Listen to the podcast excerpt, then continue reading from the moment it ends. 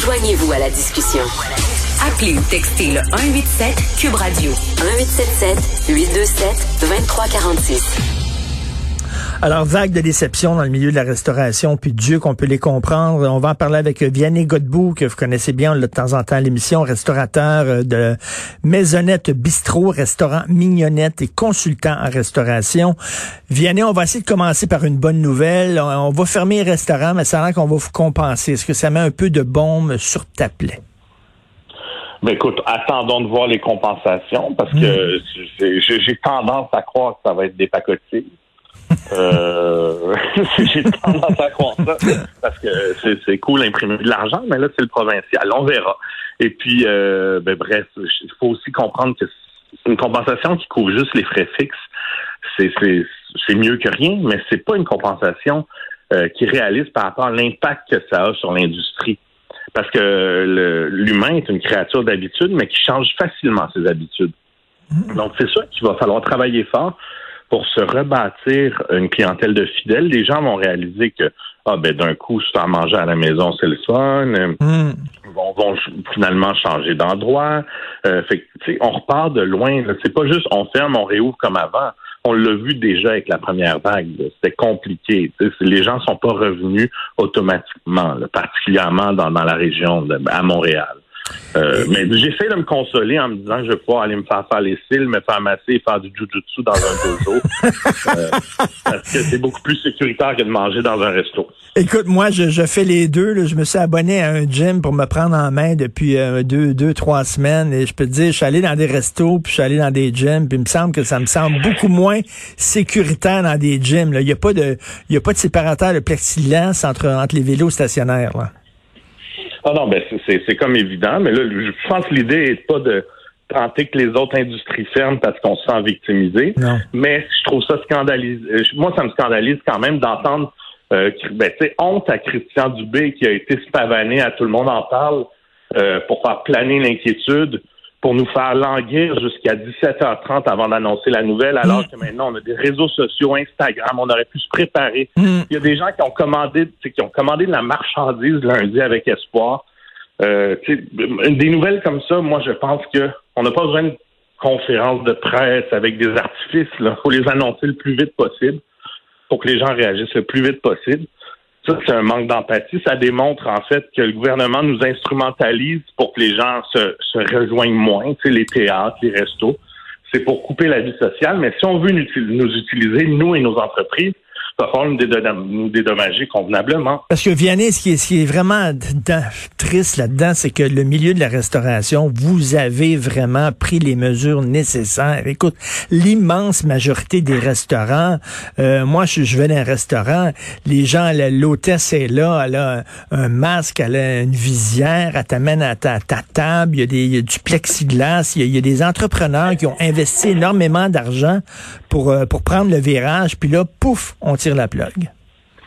Oui, mais c'est sûr qu'on peut être vraiment fier de, la façon que l'industrie s'est revirée de base s'est comportée.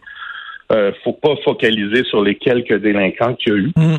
Euh, mais vraiment, c'était impressionnant de voir tout le monde se réinventer et à quel point les mesures sanitaires étaient respectées. Et aussi, on se tenait justement, euh, je veux dire, les, les, les récalcitrants n'étaient pas bien vus de l'œil de l'industrie. On savait que ça allait nous faire mal. Ben oui. mais, mais, mais, mais, je crois que c'est un prétexte, les récalcitrants. Je pense pas que c'est la vraie raison. On aurait été fermé de toute façon. On est une industrie mal aimée de notre gouvernement, carrément. Parce qu'ils le disent, c'est pas un foyer d'éclosion, les restos, là. Ils le disent. Hein. Ils le reconnaissent. Ben oui, ben c'est encore plus choquant. C'est ben, le ministre Dubé euh, ce matin euh, à une autre chaîne a, avoué clairement qu'il instrumentalise les restaurants et les salles de théâtre pour euh, enlever l'envie aux gens de sortir de chez eux. Moi, je trouve ça complètement fou que au moins dis-le pas là. nous, on nous ferme pour que les gens aient pas envie de sortir de chez eux alors qu'on n'est pas responsable des éclosions. Mais là, on va dire, oh, on a seulement fermé la salle à manger, vous pouvez continuer à faire des take-out. Oui, c'est tellement rentable, les take-out.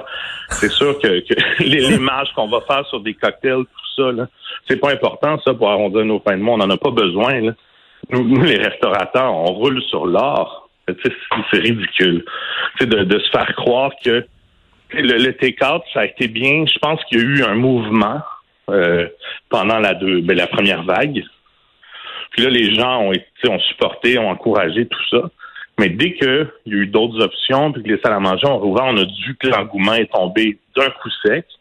Puis il tombait même avant. Fait que je pense pas qu'on va avoir le même entrain qu'on a eu dans la première vague. Et ce qui est dommage, ce qui est dommage pour la santé mentale de tout le monde. Moi, j'ai tout le temps aimé aller dans des restos, mais d'autant plus ces temps-ci que quand je sortais avec euh, ma blonde, qu'on allait au resto, c'était comme on reprenait un semblant de vie normale, même si c'était pas normal, même si la serveuse était masquée, même s'il y avait du plexiglas quand même, ça nous redonnait un peu, on se rappelait la vie d'avant en allant au restaurant, tu sais. C'était important la santé mentale. Mais la santé mentale, on l'oublie souvent ces derniers temps. C'est on doute tout souvent de la santé mentale de nos élus aussi. C'est peut-être pour ça. Mais euh, franchement, moi, je suis sans mots par rapport aux décisions qui ont été prises. Je comprends qu'on vit une pandémie mondiale, tout ça, mais je pense que euh, c'était pas c'était pas nécessaire en ce moment. C'était pas la première étape. Je veux dire, tant que je comprends que l'école, ça crée des dommages irréparables si les enfants n'y vont pas, puis tout ça. Mais tant que les écoles vont être ouvertes et tout ça, euh, c'est pas de fermer nos salles à manger qui vont ralentir. Ben, il faut punir, il faut punir, il faut punir sévèrement les délinquants, les contrevenants, les, les, les niaiseux, les restaurateurs niaiseux qui sont en infime minorité. Puis euh, c'est tout puis laisser les autres, ceux qui ont été euh, responsables, puis ceux qui ont mis de l'argent euh, pour euh, prendre les mesures sanitaires qui s'imposaient, les laisser tranquilles. En tout cas, et toi, en plus de ça, plus évidemment ce qui est arrivé sur la rue Saint-Denis. Ah ben oui, ben là, franchement, c'est comme tout nous tombe dessus cette année.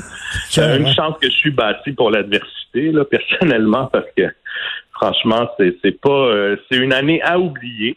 Ah oui. Mais bon, on se reprendra en novembre 2021 aux prochaines élections municipales.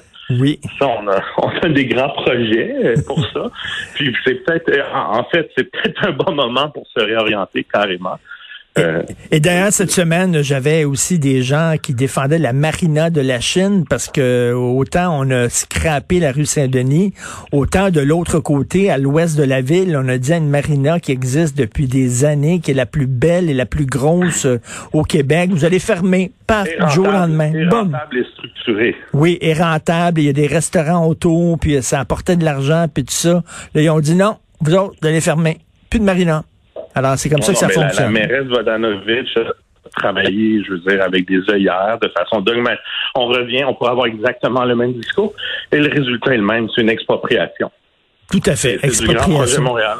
Tout à fait. Expropriation qui ne dit pas son nom. Ben écoute, bon courage, euh, Vianney Godbout de Maisonnette Bistrot, restaurant Mignonnette et consultant en restauration.